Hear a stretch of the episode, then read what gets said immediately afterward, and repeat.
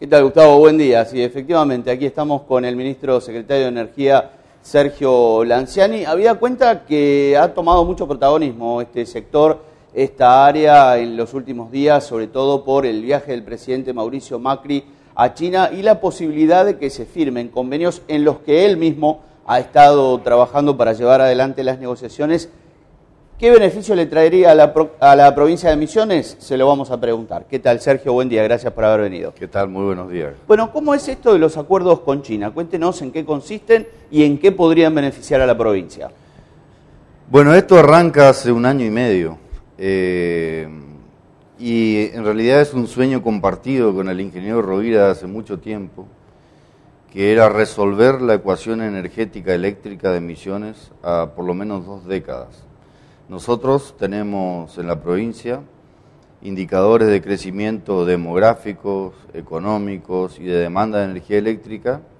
En el caso de los eh, demográficos, por ejemplo, para, citar alguna referencia, nosotros triplicamos el índice de corrientes y duplicamos el de Chaco, por situarnos en el, nordeste. En el caso de la demanda eléctrica, eh, Misiones ha venido creciendo tanto en potencia como en energía anual consumida a una tasa que supera el promedio en los últimos 20, 25 años del 6,5% anual. Cuando uno proyecta estas tasas a los próximos 10 años, Misiones va a consumir el doble de energía que lo que consume hoy. Hoy estamos en alrededor de 2.500 gigavatios hora de consumo anual. En 10 años más, nosotros vamos a consumir 5.000 gigavatios hora. Y eso es para que la gente tenga una idea de la magnitud y la importancia de nuestra economía, eso es la mitad de la energía que produce Yacyretá y que le corresponde a la Argentina. Quiere decir que en 10 años más, solo Misiones va a consumir la mitad de la cuota de energía que sale de la represa de Yacyretá. Eh, nuestro gobernador, a quien le agradezco siempre, primero que haya confiado en mi gestión, al ponerme al frente de la Secretaría, y haber acompañado y compartir este, esta visión estratégica de provincia, él siempre dice, en los últimos tiempos, eh, que Misiones hoy ya es la octava economía de la Argentina. Y también señala que un desafío de este proyecto misionerista es llegar a ser la sexta economía en 10 años. Para eso hay un presupuesto insoslayable, fundamental, fundacional y estratégico. Si no aseguramos las fuentes de energía eléctrica en calidad de servicio y en disponibilidad eh, material en todos los puntos de la provincia de Misiones, eh, lamentablemente ese camino no se va a poder transitar. De ahí la importancia de esto, eh, estamos trabajando hace un año y medio en silencio con un grupo de ingenieros de, varias pertenencias. Cuando yo comencé mi gestión, eh, convoqué a la Universidad Nacional de Misiones, al Colegio de Ingenieros, a, varios otros eh, ingenieros especializados, la mayoría de ellos que trabajan en EMSA, y también algunos ingenieros vinculados con los partidos de la oposición. Y el planteo que, le, que, convenimos todos es que eh, hoy me toca a mí ser el secretario de Energía. Eh, quizá dentro de un tiempo sea uno del mismo color político o de otro color político, y las cuestiones de energía eléctrica no se resuelven yendo a comprar la solución en un supermercado. Hay que proyectarlas, hay que planificarlas, hay que hacer horizontes a décadas, eh, es decir, que son verdaderas políticas de Estado. Nos pusimos de acuerdo y empezamos a trabajar en silencio, y hoy tenemos un plan de obras listo para licitar que eh, es de vital importancia para los, para, para los intereses estratégicos de Misiones. ¿En qué consiste ese plan de obras? Ese plan de obras significa resolver la matriz eléctrica provincial con una prolongación de la interconexión en 500 kilovolt que viene de Rincón Santa María, que vaya por el, la divisoria de agua por la provincia, que llega hasta Fracram. Con eso nosotros eh, resolvemos por, por, por muchas décadas la posibilidad de transmitir, de recibir energía eh, desde el sistema interconectado nacional, sea cualquiera la fuente, por ejemplo Yacyretá u otra, y esto es exclusivamente en territorio misionero, es decir, que depende exclusivamente de nuestra jurisdicción. Es empalmar la entrada eh, de San Isidro, que viene de, Rincón Santa María, y hacer un desvío para transmitir toda la potencia que necesitamos eh, a, partir de, la divisoria de agua, es decir, en un, en un trayecto que va muy cerca de la Ruta 14, eh, que lo hemos definido después de muchos años, de mucho tiempo de, de, estudio y de análisis, y desde ese, esa verdadera columna vertebral de la energía en alta tensión, anillar toda la provincia en redes de 132 kilovoltios y resolver para siempre, eh, bueno, en realidad para varias décadas, los problemas que hoy tiene Andresito, por ejemplo, eh, los problemas que tiene San Antonio, Bernardo Irigoyen, San Pedro, toda la zona del Uruguay, del Alto Uruguay, y también el norte de la provincia de Misiones que hoy prácticamente está dependiendo colgada de la generación de Uruguay. Nosotros vamos a resolver eh, e, esta, esta malla provincial eh, con una solución que va, que va a durar varias décadas. Es decir, que si hoy eh, el sistema interconectado nacional tuviera la posibilidad de entregarle a Misiones más energía, la provincia no estaría en condiciones de recibirla porque no podía transmitirla. Bueno, nosotros tenemos problemas de todo tipo. De la entrada de Misiones eh, tenemos dos transformadores de 300 eh, megawatts eh, en, San Isidro y tenemos básicamente nuestro sistema provincial que transmite desde, desde la entrada a Posadas al resto de la provincia por línea de 132 kilovolts.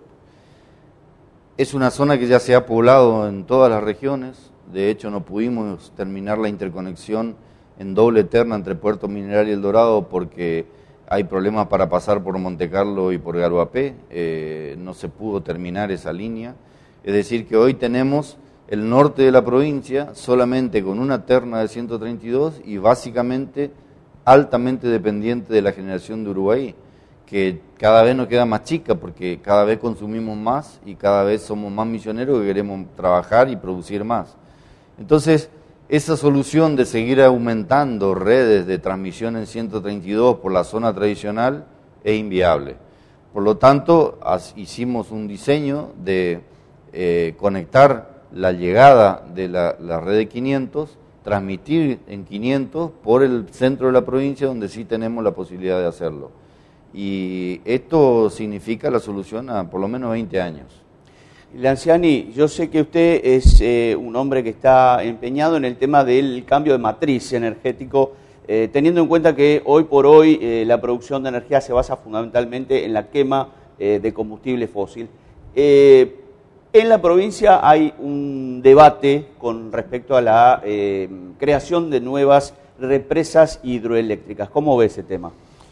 Bueno, la Argentina necesita para sustentar una tasa del crecimiento del 4% anual. Nosotros los, que nos dedicamos a modelar los sistemas tenemos los números bien hechos. Si usted quiere proyectar a largo plazo una tasa del crecimiento anual de la Argentina que ande alrededor del 4%, en realidad en los últimos 25 años ese número mágico dio para la Argentina 3,7%. Eh, es decir, que no estamos hablando de tasas chinas, sino que estamos hablando de acompañar lo que nos vino pasando y en realidad debiéramos apuntar un poco más alto, porque si la Argentina quiere despegar económicamente va a tener que apurar el paso. Eh, para sostener esta tasa la Argentina necesita 1.500 megavatios de potencia instalada por año. Esto es medio de acireta, para poner en eh, relieve. Todos sabemos que eh, hay un tratado mundial de lucha contra el cambio climático. Nuestro país es uno de los 197 estados firmantes que se han comprometido en el futuro, en las próximas décadas, eh, fundamentalmente a dos cosas. Primero, a diversificar sus matrices energéticas y llevarlas hacia niveles de penetración de las renovables más altos.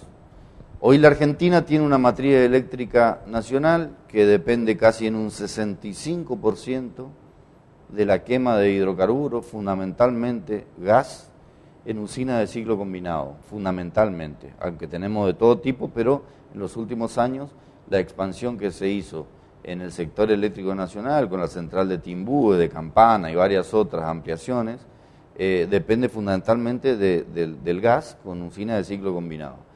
Eh, tenemos un 30% aproximadamente de, generación hidroeléctrica, de la cual el 16% es exclusivamente de Yacyretá, y el resto es generación nuclear, y recién empiezan a desplegarse en el futuro las renovables alternativas, eólica y solar, con este plan de la ley 27.191 que pretende incorporar una inversión de 5 mil millones de dólares, fue la licitación de la ronda de renovar uno y uno y medio, eh, para expandir el ingreso de las energías renovables hacia la matriz eh, eléctrica nacional. La Argentina se ha comprometido a incrementar la generación renovable y va a tener que cumplir, como todos los estados del planeta, que cuando vayan a pedir financiamiento al BID o al Banco Mundial, a los organismos multilaterales de crédito, lo primero que van a hacer es revisar si cumplimos las metas de lo que nosotros mismos nos comprometimos a hacer para luchar contra el cambio climático. En ese aspecto, eh, las energías recomendadas por eh, los organismos internacionales y las Naciones Unidas es todo lo que se pueda hidroeléctricas. Las hidroeléctricas hoy representan el 75% de la generación renovable del planeta y obviamente toda la penetración eólica y solar que se puede hacer. Si eso no puede hacerse en un país, como es el caso de la India, por ejemplo, que va a ser el país más poblado para el 2030, y no tiene grandes recursos hidroeléctricos para seguir eh, eh, digamos, mejorando la penetración de las renovables en su matriz. La recomendación de segundo piso es la nuclear, porque son las, generaciones de, menor impacto ambiental desde el punto de vista de las emisiones de gases de efecto invernadero. La energía nuclear es la que produce por kilovatio hora generado en energía de base la menor traza de CO2 de todas las disponibles. La Argentina también, ustedes habrán oído que ha firmado el presidente Macri un convenio para que China nos financien la Atucha 3, que va a ser la cuarta central nuclear argentina, y otra central con una tecnología diferente en la provincia de Río Negro, es decir, en la Patagonia. La Argentina necesita hacer de todo, pero fundamentalmente lo que tiene que entender el público es que para posibilitar la penetración de las eólicas y las solares, que son energías discontinuas, que son energías eh, instantáneas, como lo llamamos en la jerga los ingenieros, hay que tener un backup, es decir, un complemento de energía de base. No depender solo de eso. Es que no se puede depender todo de eso. Cuando vos empezás a subir una curva de demanda porque empezamos a trabajar o porque hace mucho calor o mucho frío y se te planta el viento o eso se da en un día de lluvia o cuando eh, las condiciones solares no son adecuadas, vos tenés que suplir esa demanda con, con otro tipo de energía. No le puedes decir a la gente, se terminó el viento, se paró el sol, eh, muchachos dejen de trabajar o de consumir. Entonces hay que tener una reserva que nosotros lo, lo simbolizamos como tener una batería de energía. La mejor batería que puede complementar a las eólicas y a las solares son las baterías hidroeléctricas. Una usina como Yacyretá es una gran batería hidráulica, donde la energía está disponible en las moléculas de agua y cuando yo necesito generar, abro un grifo para que pase más agua por la turbina y que me entregue más energía. ¿Qué pasa con el medio ambiente y ese debate justamente que, que se abre con el tema de las represas? Cualquier eh, generación de energía eléctrica eh, produce impactos ambientales.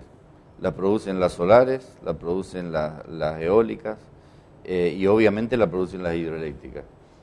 La solución racional es hacer todos este tipo de infraestructuras, las nucleares también, hacer todo este tipo de infraestructuras logrando el mayor beneficio con el menor impacto ambiental. Eh, lo que pasa es que cuando uno se pone una camiseta de algún tipo de generación sin entender lo complejo que es armar un sistema de provisión de energía eléctrica, eh, solamente pone el énfasis en las debilidades de una generación, se olvidan las fortalezas y minimiza las debilidades de la que está apoyando. Eso es propio de los que no son especialistas en generación de, energía y lo que tenemos que ser es racionales porque esto es bueno decirlo y en, este sentido apunta la jornada que venimos haciendo en estos días eh, sobre, sobre el recorrido y la semana pasada fuimos al arroyo Ital, ayer fuimos al, al Saimán, la semana que viene si el río todavía sigue bajo, vamos a ir al arroyo La Chancha. Lo que tenemos que decirle a la gente es que el primer impacto ambiental lo produce el ser humano, interfiriendo en los sistemas eh, medioambientales. Y acá, por ejemplo, hay un mensaje absolutamente falso que dan algunos que se llaman ambientalistas, que dicen que, por ejemplo, el dengue es culpa del lago de Yacyretá y hay un estudio científico, no la opinión de algún aficionado o, alguna página web que se hace con fines políticos. La Universidad de Entomología de La Plata, es decir, la que se dedica a estudiar los insectos, la Universidad de la UNAM, la Universidad de Buenos Aires, el CONICET, han venido siguiendo durante casi cinco años el perilago de Yacyretá y la conclusión está publicada en ámbito científico. No hay Aedes aegypti en el lago en el perilago de Yacyretá. El Aedes aegypti vive en nuestras casas y en toda la basura que tiramos a los arroyos de, que desembocan, por ejemplo, en, el territorio posadeño, que estamos filmando, estamos fotografiando para mostrarle a la gente.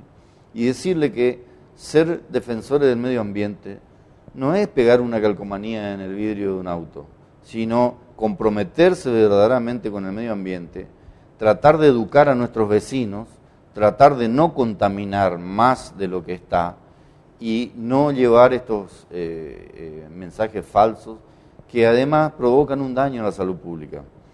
Yo siempre digo que esto es como un médico que te da un diagnóstico falso. Tenés una enfermedad en el hígado y el tipo te dice, no, cuídate de la rodilla.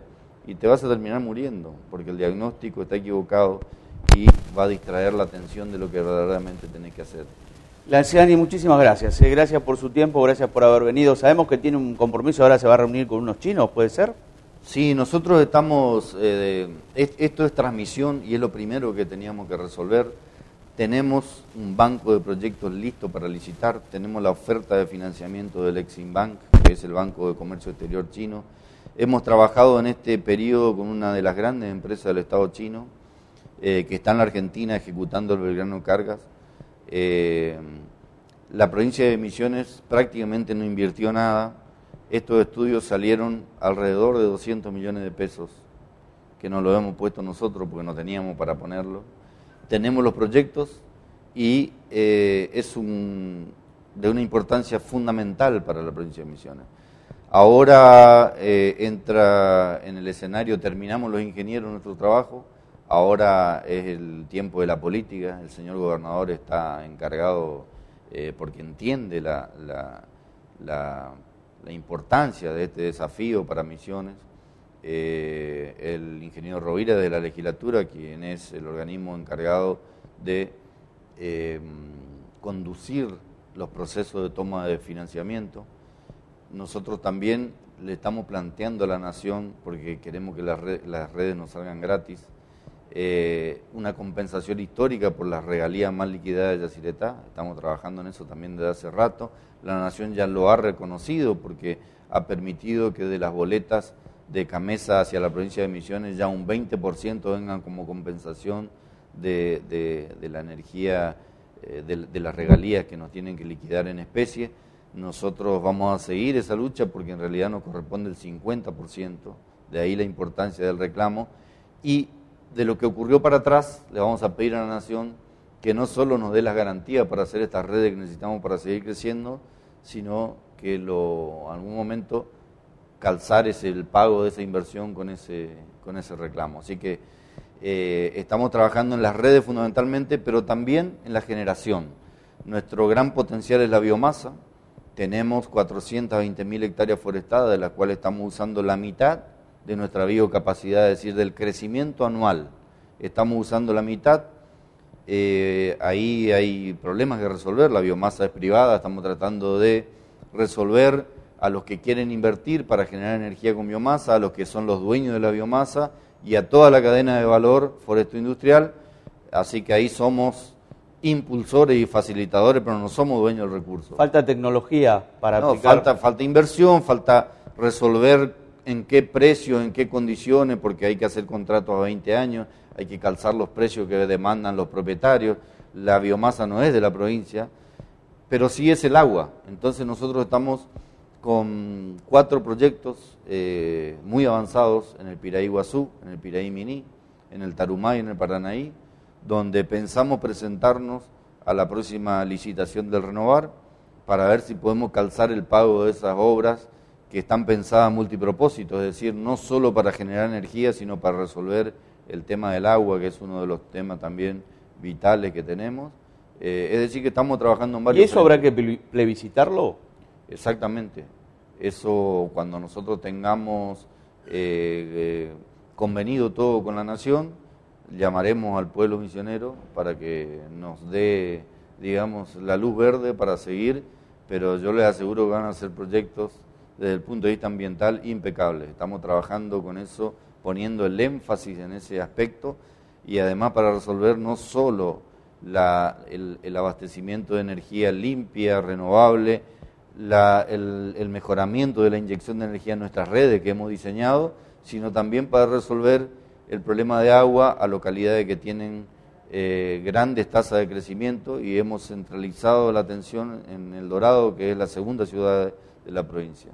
Muchas gracias, ingeniero, muy amable. ¿eh? Adelante ustedes, Gustavo.